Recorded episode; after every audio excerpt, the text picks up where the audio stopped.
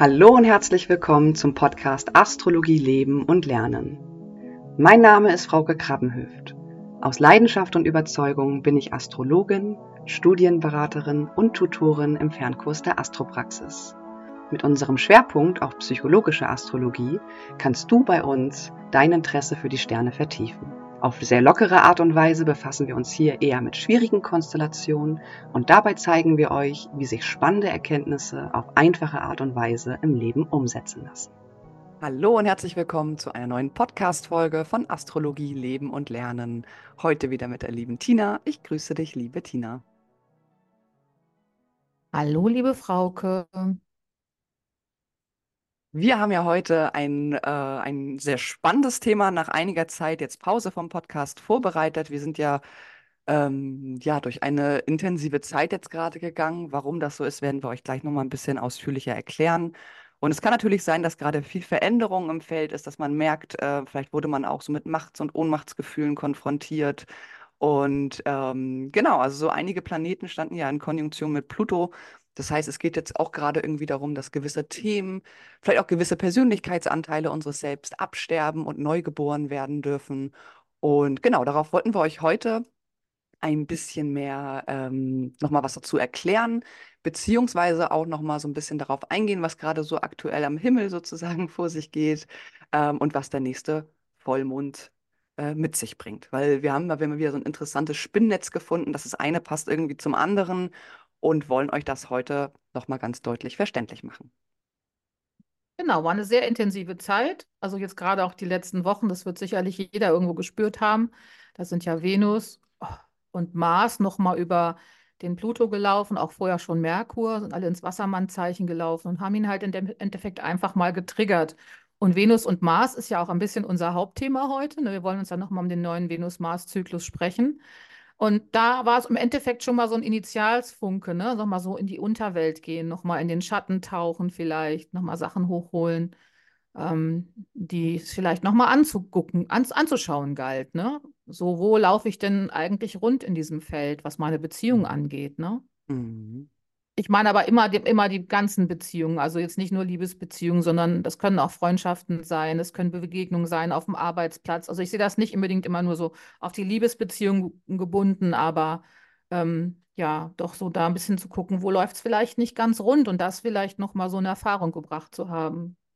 Genau, genau. Und zuvor hatten wir ja auch, wie gesagt, den Merkur, der über den Pluto gelaufen ist. Das heißt, Merkur, Venus und Mars sind alle, haben alle eine Konjunktion zum Pluto gebildet und es sind ja sozusagen die persönlichen Planeten, die auch, ähm, ja, der Merkur unser Denken, unser Verstand, mhm. auch vielleicht irgendwo unser Intellekt, ne, die Dinge, wie wir, also wie wir die Dinge sozusagen auch betrachten.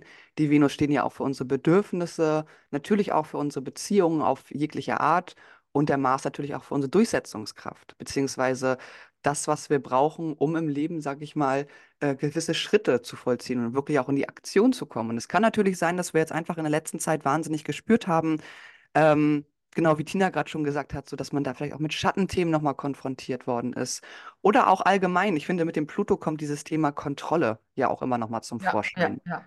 Ähm, wo versuche ich vielleicht die Dinge zu kontrollieren oder völlig unbewusst auch zu beeinflussen? Gerade weil er halt die tiefen Themen nach, Themen nach oben holt, kann es natürlich sein, dass es vor allen Dingen auch so unbewusste Verhaltensmuster sind, die uns da in der letzten Zeit ähm, ja, stark begegnet sind. Dass man auch vielleicht selber für sich selbst mal völlig unrational handelt oder reagiert, so dass man irgendwie aus genau. dem Unterbewusstsein so, so ein Reaktionsmuster hat, ne? Exakt, exakt. Und noch mit so, mit so Anteilen, aus sich konfrontiert wird, wo man denkt, ach, das hatte ich doch schon abgelegt. Richtig, richtig, genau. Man, und dann kommt es doch plötzlich nochmal hoch durch einen gewissen Trigger, der da vielleicht gesetzt worden ist. Und ganz mhm. spannend ist ja auch, dass wir jetzt gestern, also am 20.02., die ähm, Konjunktion erlebt haben zwischen dem nördlichen Mondknoten im Widder und dem Chiron. So, der mhm. nördliche Mondknoten steht ja im Allgemeinen immer für so ein kollektives Ziel oder auch für eine kollektive Lernaufgabe. Der Chiron steht für den verwundeten Heiler und natürlich auch für die wunden Punkte, die wir sozusagen vielleicht auf kollektiver Ebene ähm, in uns tragen, beziehungsweise natürlich ähm, das Widderzeichen finden wir bei uns selber im Horoskop. Da kann man also nochmal gucken, womit hat das genau zu tun oder wo hat diese Konjunktion stattgefunden. Aber auch ein ganz spannendes Thema, weil es geht ja hier auch darum, ähm, ne, die, die Widderkraft meiner Meinung nach, wenn man sie auf konstruktiver Ebene betrachtet, hat ja auch viel damit zu tun mit einem gesunden Egoismus, ne? Dass man erst sein eigenes Glas auffüllt, bevor man anderen Menschen hilft und auch nur dann wirklich anderen Menschen dienen kann in diesem Fall. Mhm. Und äh, vielleicht ist es jetzt auch gerade so ein, so ein kollektiver Zeitabschnitt, der entsteht, wo das nochmal so ganz deutlich ähm, in den Vordergrund rutscht. Klar, wir hatten ja auch schon die Finsternisse in diesem Zusammenhang. Das heißt, wir wurden irgendwo seelisch auch schon darauf vorbereitet, auf diese Zeitqualität. Und jetzt ähm, energetisiert sich das alles auf eine Art und Weise, dass sich das sozusagen so ein bisschen, ich sag mal, verdichtet. Ja, durch diese Mhm. Konjunktion zwischen Mondknoten und ähm, Chiron und natürlich auch das, was Venus und Mars jetzt auch nochmal auslösen mit dieser ganzen plutonischen Energie. Also ihr merkt wahrscheinlich jetzt schon im Erzählen, ähm, dass man hier schon wieder so den, den einen Faden zum anderen spannen kann und hier eigentlich, sage ich mal, auch so für sich selber oder auch kollektiv gesehen ähm, erkennen kann, dass es einfach gerade eine Zeit ist, sich nochmal ganz viel auch mit den eigenen Anteilen zu beschäftigen, ähm, die uns manchmal vielleicht sozusagen daran hindern, wirklich in Aktion zu treten oder uns Mhm. durchzusetzen, beispielsweise. Bei der Mond-Chiron-Konjunktion habe ich mich erst letzte Zeit immer so gefragt, es findet im Widder statt. Und Widder ist ja eine sehr streitbare Energie, ne? Da steckt ja Mhm. sehr viel Power dahinter, sehr viel mit dem Kopf durch die Wand, ne? Und ähm, wenn der Chiron so nahe steht, dann denke ich, dann muss da vielleicht auch auf der gesellschaftlichen Ebene soll da was geheilt werden. Mhm. Ähm, und dann ist für mich so dieser, dieser Begriff hochgeploppt, also einfach auch auf der persönlichen Ebene, der Begriff der heiligen Kriegerin. Ich weiß nicht warum, Mhm. sind Krieger heilig, aber heilige Krieger sind vielleicht die, die einen fairen Kampf führen. Ja, das beschreibt ja auch gerade so ein bisschen das, was du gesagt hast. So dieses, das Glas fülle ich erstmal für mich und dann kann ich für andere dienen. Also so, so eine, so eine gesunde Resonanz zur Aktion und vielleicht auch zur Aggression und vielleicht zur Grenzfindung zu finden, jetzt darüber, über diesen, diesen kollektiven Aspekt. richtig, richtig. Ich finde es total spannend. Ich habe noch gar nicht drauf geguckt, in welchem Haus das bei mir stattfindet, obwohl ich es so spannend finde, aber Ja, also ähm, ich glaube, dass man, dass hier einfach vielleicht auch gewisse Situationen entstanden sind in der letzten Zeit oder jetzt entstehen oder am Entstehen sind, ähm, die uns halt wirklich nochmal auch auffordern, vielleicht ähm, so diese eigenen Sabotagemechanismen nochmal anzuschauen. Wo rede ich mir die Dinge vielleicht schlecht? Ähm, ob jetzt in Bezug auf Beziehungen oder auch andere Sachen, vielleicht auch so die Träume, wenn wir jetzt nochmal ein bisschen weitergehen äh, in das, was der, der Vollmond und auch der kommende Neumond nochmal mit sich bringt, mit der ganzen Fische-Energie. Ähm, genau, dass uns das nochmal bewusst werden. Oder ne, vielleicht auch schauen, was projizieren wir auf andere Menschen und ähm, Mhm. sabotieren dadurch vielleicht auch gewisse Themen, was aber eigentlich Themen in uns selber ganz tief sind, die angesehen werden möchten, die integriert werden möchten oder einfach auch noch gewisse Wunden, die nochmal Mhm. angeschaut werden möchten. Mhm. Ich finde das so spannend. Wir wollen ja heute ein bisschen über die Venus-Mars-Konjunktion sprechen, also der neue Venus-Mars-Zyklus, der jetzt für zwei Jahre gilt. Genau, Ähm, und wenn man so ein bisschen davon ausgeht, man sagt ja immer Venus und Mars, da trifft sich so ein bisschen das Liebespaar, ne? Mann und Frau, Anima und Animus finden, treffen sich in diesem Aspekt. Ähm, aber wir werden jetzt vermutlich die Erfahrung machen, also grundsätzlich es findet jetzt im Wassermann statt, ne? Und genau, wir haben jetzt die, da wird ein, sozusagen ein neuer Same mit einer neuen Idee gelegt, was vielleicht unsere Beziehungsfelder betrifft, ne? Und im genau, Bereich von Ideen, von Werten, vielleicht auch Einstellung zu Beziehungen. Was ich gerade noch mal interessant finde, dass wir letztes Jahr im Endeffekt so eine fast nahe Konjunktion von Venus und Mars hatten im Sommer. Im Juni ging das los, dass die sich im Löwe aufgehalten haben. Da genau, ging es ja ganz stark um dieses, dieses Empowerment, sich selbst nochmal so mit der eigenen Stärke und Kraft bewusst zu werden. Und dann war ja Lilith noch im Spiel. Das heißt, die bildeten ja dann so einen Dreiertanz. Die tanzten ja ewig umeinander genau, ähm, wo es auch so wirklich darum ging, so dieses, wo bin ich eigentlich jetzt mal authentisch und wo darf ich mein Potenzial auspacken und auch strahlen, ohne dass mein Gegenüber vielleicht einknickt? Wo kann ich mit meiner Kraft wahrgenommen werden? richtig, Und ich finde es super spannend, weil das stützt so ein bisschen, so ein bisschen die Ideen, die wir jetzt gerade eben schon so besprochen haben. So vielleicht auch die heilige Kriegerin. Also Lilith hat für mich tatsächlich auch ein bisschen was mit dieser archetypischen weiblichen Kraft zu tun im Löwen. Und dass wir das letzte Jahr eigentlich schon die Chance hatten, unsere Beziehungsfelder sehr genau anzugucken und vielleicht auch damit zu gucken, was sind meine Bedürfnisse, wenn ich mit anderen Menschen in Verbindung gehe. Und genau. das spiegelt sich jetzt vielleicht nochmal wieder ein bisschen wieder. Nur jetzt sind wir einen Schritt weiter, weil wir kommen jetzt ein neues Zeichen und ein neuer Hintergrund ist aktiv. Genau, genau. Wir hatten diese Konstellation, wenn ich mich nicht irre, im März oder im Februar 2022. Da hatten wir auch diese Venus-Mars-Konjunktion im Wassermann. Und das ist interessant, dass es jetzt wieder stattfindet. Vielleicht kann man da auch nochmal reflektieren, ne? Was war da los? Kommen jetzt vielleicht ähnliche Themen an die Oberfläche? Aber genau, also so dieses, ich glaube auch, weißt du, wenn wir uns die Mondknotenachse jetzt aktuell anschauen und jetzt mal wirklich alles so ein bisschen zusammen betrachten, dass äh, dieses Thema Beziehung oder auch ne, dieses, diese Ich- und Du-Achse jetzt gerade durch die astrologischen Konstellationen wahnsinnig aktiviert ist. Und Mhm. ähm, genau, also auf jeden Fall viel Veränderung, eine Art von Neugeburt. Ich finde so mit Mars und Venus im Wassermann, da geht es ja auch immer um das Thema Augenhöhe. Richtig. Ne, irgendwo Auf sowas. Emanzipiertes, ne? Dass, dass, dass jeder irgendwie den gleichen Wert bekommt, egal ähm, welchen Geschlechts oder welche Aufgabe oder etc. Und ähm, Vielleicht gibt es da noch gewisse Inbalancen, dass wir uns in gewissen Mustern gefangen halten, dass wir in unseren elterlichen oder ja, elterlichen Prinzipien noch ein bisschen gefangen sind, dass wir dadurch vielleicht auch ein bisschen ähm, die Dinge sabotieren. Oder ähm, genau, also ich glaube, es geht auch, Wassermann hat ja auch immer so eine Kraft, etwas Neues mit sich zu bringen, ne, so was sehr Revolutionierendes. Es findet eine Reform irgendwo auch statt. Und vielleicht ist es gerade an der Zeit, dass wir uns ähm, damit nochmal auseinandersetzen. So dieses, ähm, ja, sozusagen auch das, das Begehren, so Mars und Venus, das sehe ich so ein bisschen das drin, dieses Begehren stillen ähm, und für das zu kämpfen, was man liebt. Mhm. Ich mag noch mal einen kleinen Schritt zurückgehen, so, Ja, ne? Ähm, zum Beispiel, für was steht denn die Venus? Die steht für die weibliche Energie, ne, in uns, Genau. die Anima, ne? Und im Wassermann würde sie so für die Bereiche stehen von unkonventionellen Dingen.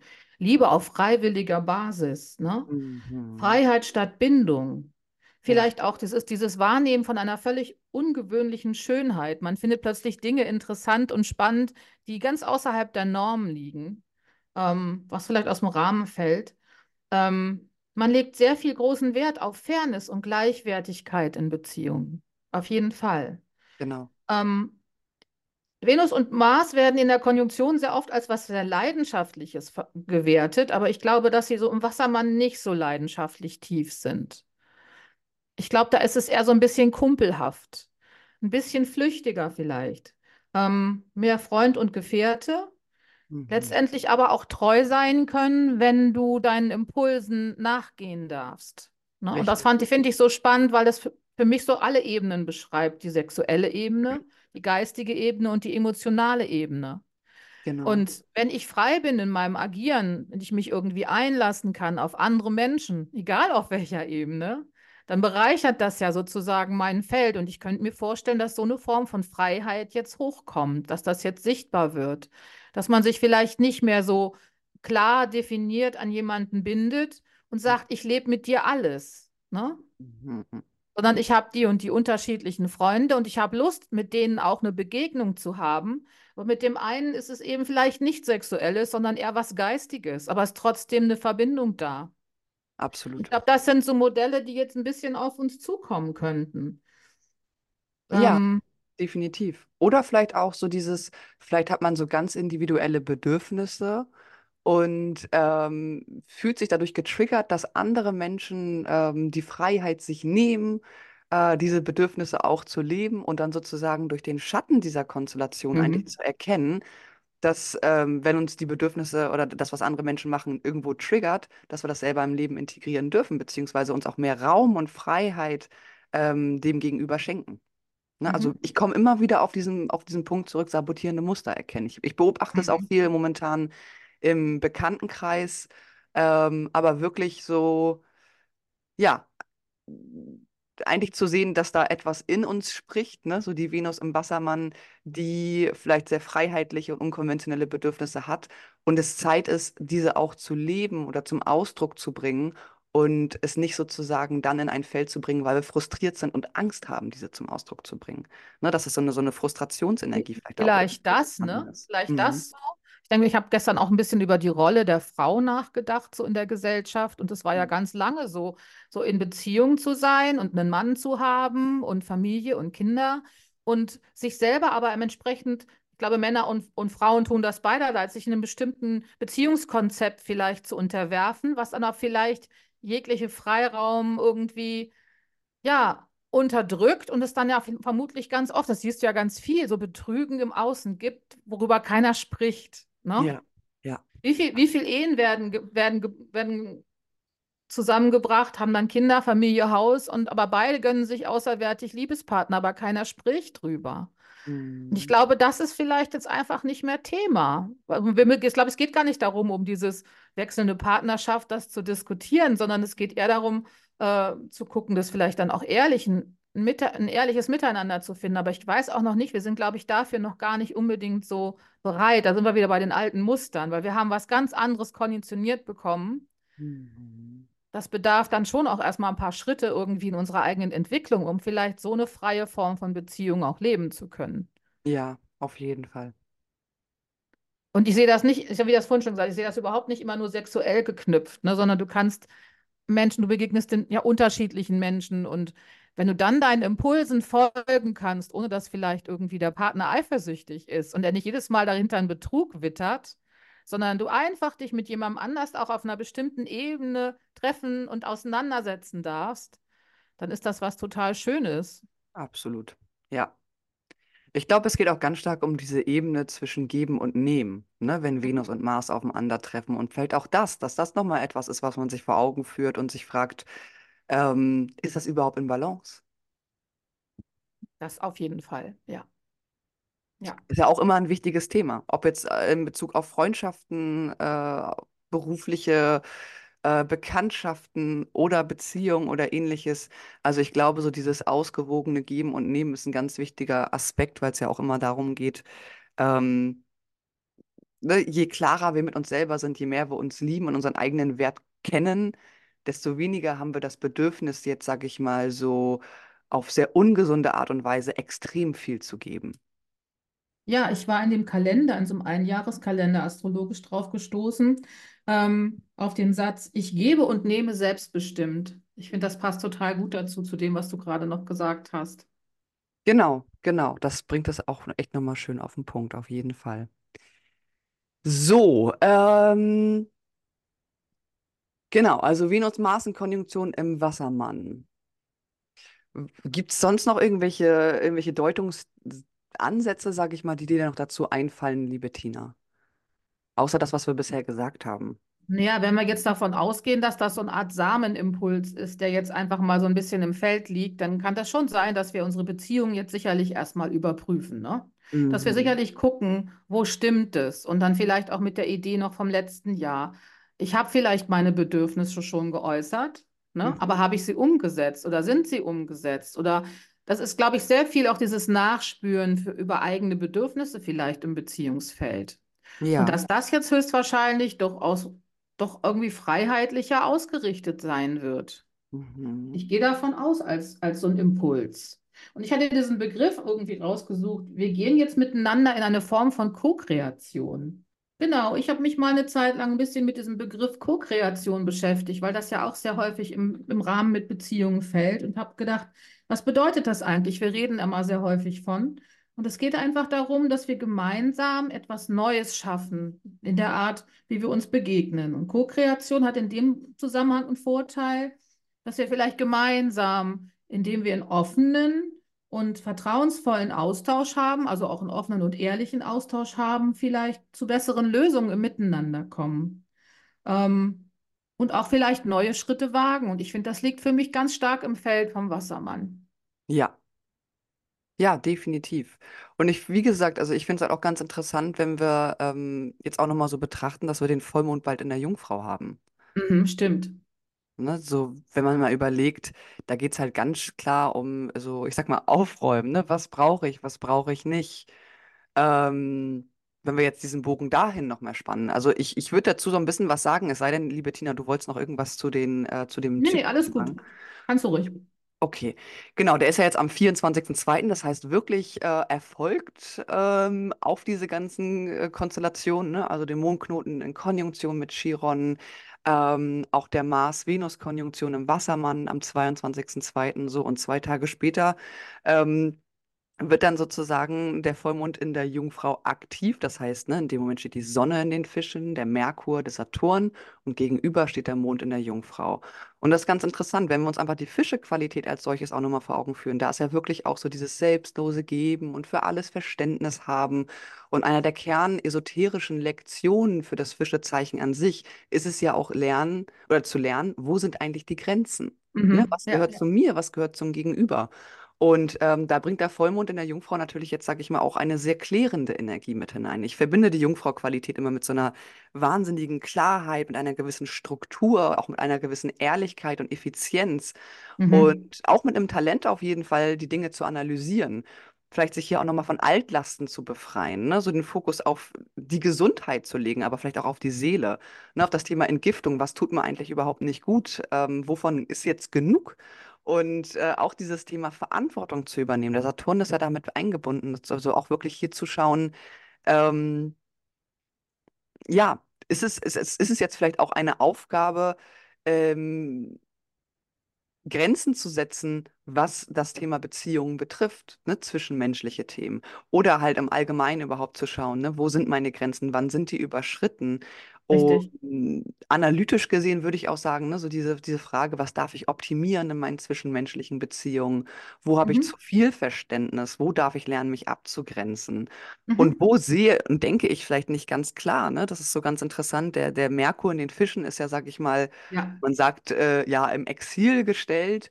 Ähm, das heißt, er ist nicht so, er er kann vielleicht nicht so klar denken oder so klar ähm, die Dinge formulieren, wie er es eigentlich möchte. Und ähm, sich da auch nochmal dann wirklich zu fragen, so, mh, was möchte ich oder was, was fühle ich eigentlich ganz stark und wie kann ich das Ganze zum Ausdruck bringen? Mhm. Äh, ich könnte mir auch vorstellen, so mit dieser Fische-Qualität, dass es auch darum geht, ähm, ja, oder sich bewusst zu machen, dass es wichtig ist, seinen Träumen nachzuhängen, jedoch, dass es aber auch ebenso wichtig ist, sich zu erden.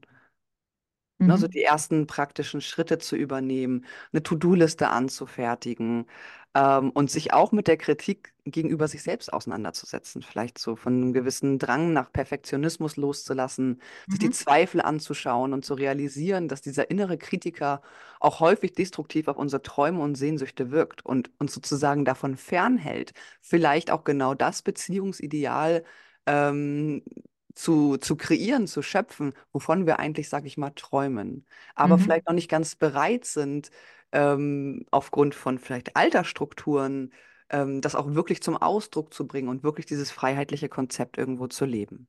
Mhm. Ich könnte mir vorstellen, dass Beziehungen, die so auf gleicher Augenhöhe sich begegnen, an einem Rahmen, wo du dann so sein darfst, wirklich authentisch sein darfst, wie du bist, in deiner Stärke und vielleicht auch deiner Schwäche.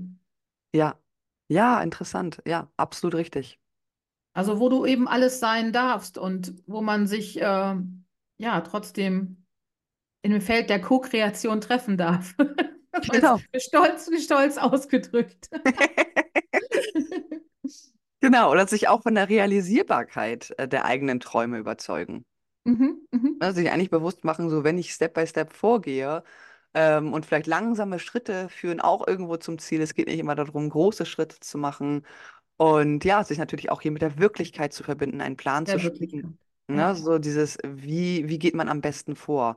Und das kann sich natürlich auf Beziehungsthemen äh, bezie- beziehen, ähm, je nachdem, wo diese ganzen Konstellationen bei uns im Horoskop äh, stattfinden. Natürlich kann es sich auch aufs Berufliche beziehen. Also ich glaube einfach, dass wir jetzt gerade in so eine Zeit kommen, wo wir ganz stark aussortieren werden. Ähm, ne, so dieses, dieses Thema, was brauchen wir, was brauchen wir nicht, was hindert uns überhaupt daran, äh, vielleicht auch unsere authentische Seite zu leben. Mhm, mhm. Sich auch das nochmal voll und ganz bewusst zu machen. Genau, und spannend ist ja auch, so der, der Vollmond findet statt auf der Hausachse 3 und 9. Das ist nach der klassischen Astrologie, sag ich mal. Im dritten Haus fühlt sich der Mond ähm, am wohlsten, da steht er in seiner Freude und die Sonne steht im neunten Haus in seiner Freude. Und genau diese Ganz schön. Konstellation ähm, haben wir jetzt zum, zum Vollmond in der Jungfrau. Also ich glaube, dass es da auch, ne, 3 und 9 ist ja auch immer so die Gedanken, das Wissen, das. Horizonterweiterung. Genau, ich Ja, denke ja, mal, genau, Hori und genau, neuntes Haus, so Horizonterweiterung, Erkenntnis, ne, so ja. diesen höheren Sinn in allem zu erkennen. Und vielleicht ist es auch eine schöne Zeit, sich auch mal hinzusetzen mit einem Stück Papier und sich ein paar Dinge aufzuschreiben, Ähm, vielleicht seelische Themen, die man aufschreiben möchte, diese zu verbrennen, kann ich mir gut vorstellen mit dieser Hausbetonung von drei und neun. Also es geht, oder vielleicht sich auch mit Freundinnen zu treffen, Gespräche zu führen, die sozusagen dann irgendwie zu Erkenntnissen führen. Mhm.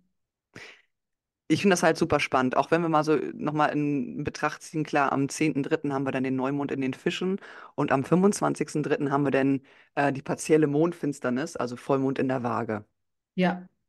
Das heißt, auch hier ähm, bis zum 25.03. sehen wir, dass dieses ganze Beziehungsthema, diese Ich- und Du-Achse nach wie Mhm. vor äh, aktiviert wird, dass es jetzt nochmal darum geht, wirklich auch so diese, die eigene Selbstlosigkeit, vor allen Dingen auch die Form der schwächenden Selbstlosigkeit nochmal unter die Lupe zu nehmen. Und Mhm. ähm, ich kann es immer nur wieder sagen, wir haben es auch in po anderen Podcasts gesagt, ich habe das Gefühl, es ist kollektiv, steckt da einfach gerade ein Auftrag dahinter, ähm, zu einer gesunden Selbstliebe zu finden. Richtig, ganz richtig, ganz richtig und ganz wichtig. Ja, Ich glaube, dann, wenn wir nämlich eine gesunde Selbstliebe haben und gelernt haben, für uns zu sorgen, dann müssen wir uns auch im Außen nicht dauernd kloppen und streiten.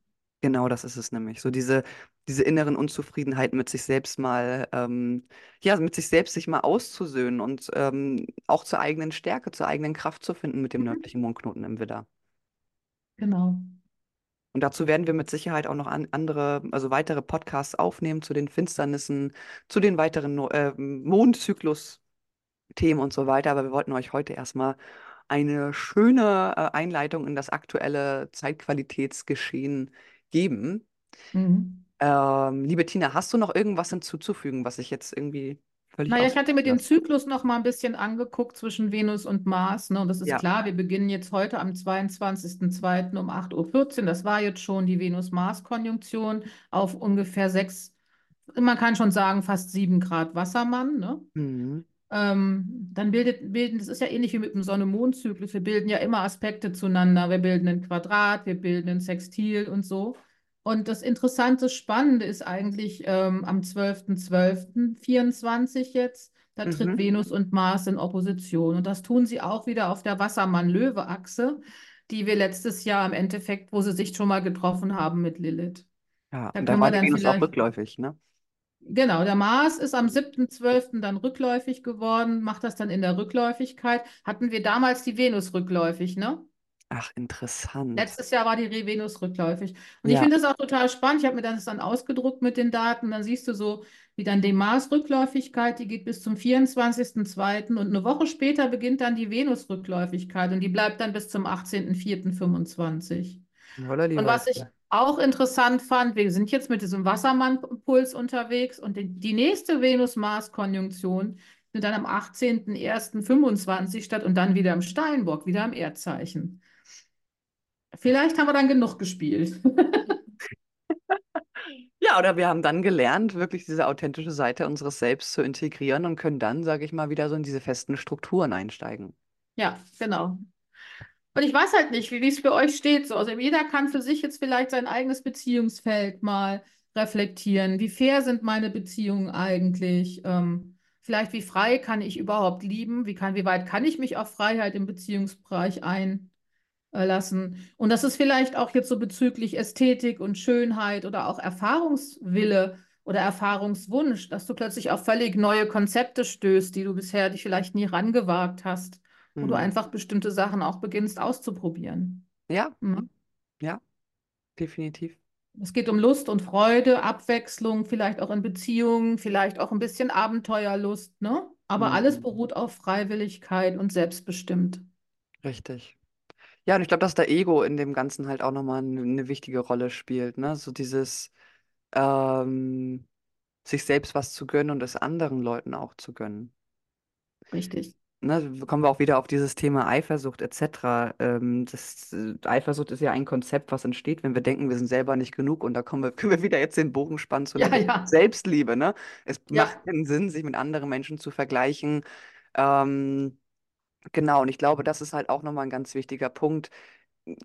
Könnte man vielleicht auch nochmal so in Verbindung bringen mit äh, Chiron in Konjunktion mit dem Mondknoten, dass äh, wir auch aufgefordert sind, so unseren Ego auch mal, sag ich mal, kennenzulernen und zu wissen, ähm, ihn vielleicht auch, sag ich mal, auf eine gewisse Art und Weise im Zaum zu halten. Es geht ja nicht immer nur darum, ne, da, davon gibt es vielleicht äh, einige Randgruppen, die sagen, man muss den Ego komplett auflösen. Der Ego ist ja ganz wichtig, aber sich dessen mal bewusst zu werden und auch zu wissen, wann ist der Ego vielleicht präsent und sabotiert und zerstört und äh, ist tatsächlich eher destruktiv in seiner Mhm. Verhaltensweise oder in seinem Auftreten, als dass er konstruktiv ist. Und ich denke, dass es auch da jetzt gerade um solche, in eine Ausgewogenheit geht, dass man sich dessen mal bewusst wird und ähm, schaut, wie kann ich beispielsweise die Bedürfnisse selber integrieren, die ich auf meinen Partner projiziere oder wo ich dann plötzlich einen Mangel bei beim Partner sehe. Ich kann mit, Mhm. mit ihr oder mit ihm XY nicht tun. Ah, das regt mich alles auf, ne? Ich brauche das doch so sehr. Und da einfach Mhm. mal zu realisieren, dass wir Schöpfer des Lebens sind und ähm, sozusagen ähm, unsere eigene Sehnsucht da auf unser Gegenüber projizieren und uns einfach mal bewusst machen dürfen, dass es gewisse Dinge gibt, äh, oder gewisse Bedürfnisse gibt, die wir nicht von unserem Partner verlangen können und da vielleicht auch einfach andere Kanäle für brauchen. Andere Kanäle und vielleicht einfach selbst dafür verantwortlich bist, dass du es dir gibst oder dass du Richtig. es selber in dir selber finden kannst. Genau, genau. Und es geht natürlich nicht darum, dass wir irgendwann zu einem gewissen Standpunkt kommen, dass wir keinen Menschen mehr brauchen. Darum geht das nicht bei der gesunden Mhm. Selbstliebe. Das Genau. ist auch nochmal ganz wichtig, glaube ich, zu betonen, sondern es geht eigentlich eher darum, dass die Beziehungen zwischen uns, und da kommen wir auch wieder zur Wassermann-Qualität, leichter werden. Mhm. Ne, mit mehr, vielleicht nicht so dieses, oh, du hast dich drei Wochen nicht bei mir gemeldet, so diese Schuldzuweisung, davon einfach mal Ja. abzusehen und zu sagen, so, Ja. hey, wir kommen zusammen, wenn wir zusammenkommen. Wenn wir uns drei Jahre nicht sehen und uns wiedersehen, kann es immer noch genauso sein, wie ähm, als hätten wir uns vor zwei Tagen das letzte Mal wieder gesehen. Dass man vielleicht auch aufhört, diese wirklich ungesunden Strukturen und Ja. Schuldzuweisungen innerhalb von äh, Freundschaften, Beziehungen und so weiter, sich dessen mal bewusst zu werden und eigentlich zu schauen, dass das vielleicht eher ein Mangelthema in einem selbst ist als Richtig. dass es wirklich, ähm, ja, ein, ich sag mal, ein akutes Problem in der zwischenmenschlichen Beziehung ist. Das habe ich mich immer schon gefragt. Weißt du, mit guten Freundinnen funktioniert es ja immer, ne? Die Ja, kannst du zehn Jahre nicht sehen. Du triffst dich wieder und begegnest dir in voller Freude. Und du knüpfst richtig. sofort wieder an alte Sachen an. Aber in Partnerschaft geht es dann nicht. Das habe ich mich schon oft gefragt. Ja, ja, das stimmt. Das Da sind stimmt. dann diese Erwartungshaltungen sehr hoch, ne? Mhm. Ja, ja, es muss auf die und die Art und Weise funktionieren, sonst ist das keine Beziehung. Da habe ich mich immer schon ein bisschen gegen gewehrt, weil was Beziehung ist, definiere doch ich mit meinem Partner. richtig, richtig. Und das ist was sehr Individuelles. Das ist was sehr Individuelles. Und wenn wir damit glücklich sind, dass wir uns nur alle vier Monate mal über den Weg laufen, aber dann in voller Freude und Leidenschaft aufeinander zulaufen, dann ist das doch eine, ist das doch eine Beziehung. Also, Absolut. Und das nimmt einfach auch dann viel, viel Schwere weg, als wenn ich immer in so Konzepten steppe und immer denke, das muss so sein, das gehört zu so einer Beziehung dazu. Da müssen wir einfach mal gucken, glaube ich, was wir so an, vielleicht auch an überlieferten Konzepten noch in uns haben. Ja, das denke ich nämlich auch. Und inwiefern die für uns selber stimmig sind oder auch nicht, Richtig, weil das mag ja auch wieder so ein individuelles Thema sein. richtig. Ja, wunderschön. Haben wir sehr schön abgerundet. Super. Ja, liebe Tina, hast du, hast du noch irgendwas hinzuzufügen? Nö, eigentlich nicht. Alles Super. gut. Sehr schön. Ja, dann danken wir euch wie immer ganz herzlich fürs Zuhören. Wir werden natürlich jetzt in den nächsten Tagen noch ein paar Podcasts aufnehmen. Ähm, auch nochmal ein Podcast zum Thema Planeten im zehnten Haus, weil immer mal wieder ähm, gewisse Fragen und auch Rückmeldungen über Instagram eingetroffen sind, ne, mit dem Thema Beruf, Berufung. Dazu Mhm. haben wir ja schon einen Podcast, wo wir die unterschiedlichen Zeichen am MC besprechen. Und jetzt werden wir nochmal einen aufnehmen mit, ähm, was bedeutet das beispielsweise eigentlich, wenn ich die Sonne, den Mond, den Merkur oder andere Planeten im zehnten Haus habe. Und genau, dann haben wir auch noch einen weiteren Podcast vorbereitet. Zu viel möchte ich jetzt nicht spoilern. Und äh, ja, danken euch auf jeden Fall ganz herzlich fürs Zuhören. Wie immer freuen wir uns natürlich über eine Bewertung. Das könnt ihr über die Sternefunktion bei Spotify machen. Wir freuen uns sehr über Feedback, was ihr uns über Instagram zukommen lässt. Da findet ihr Tina unter Sternkessel, Tina Miskaiski. Mich findet ihr unter Astrologie Leben. Und ja, ich würde sagen, vielen Dank fürs Zuhören und wir wünschen euch noch einen wunderschönen Tag.